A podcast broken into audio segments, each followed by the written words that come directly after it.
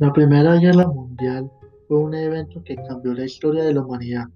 Por eso es tan importante saber quién la causó, cómo se desarrolló, qué países participaron en ella y qué consecuencias dejó para la humanidad. En nuestra investigación pudimos averiguar que se desarrolló en Europa, tuvo una duración de un poco más de cuatro años, empezó el 28 de julio de 1914 y terminó el 11 de noviembre de 1918.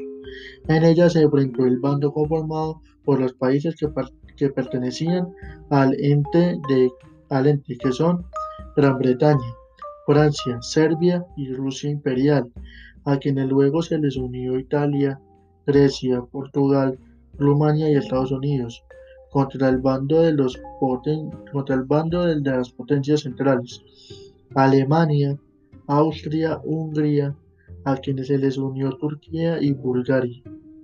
Esta guerra tuvo como consecuencias la muerte de más de 12 millones de personas, además de millones de heridos, pérdidas materiales enormes. Se redujo la importancia de la potencia europea y se posicionó como potencia Estados Unidos y Japón. Europa entró en crisis económica, se involucró en el conflicto a personal civil, incluso mujeres se sirvieron de enfermeras en la Cruz Roja para la atención de los heridos. Se desarrolló una carrera de armas en el mundo que no ha parado aún. En conclusión, la guerra nadie gana, porque las consecuencias negativas siempre superan al triunfo del bando ganador.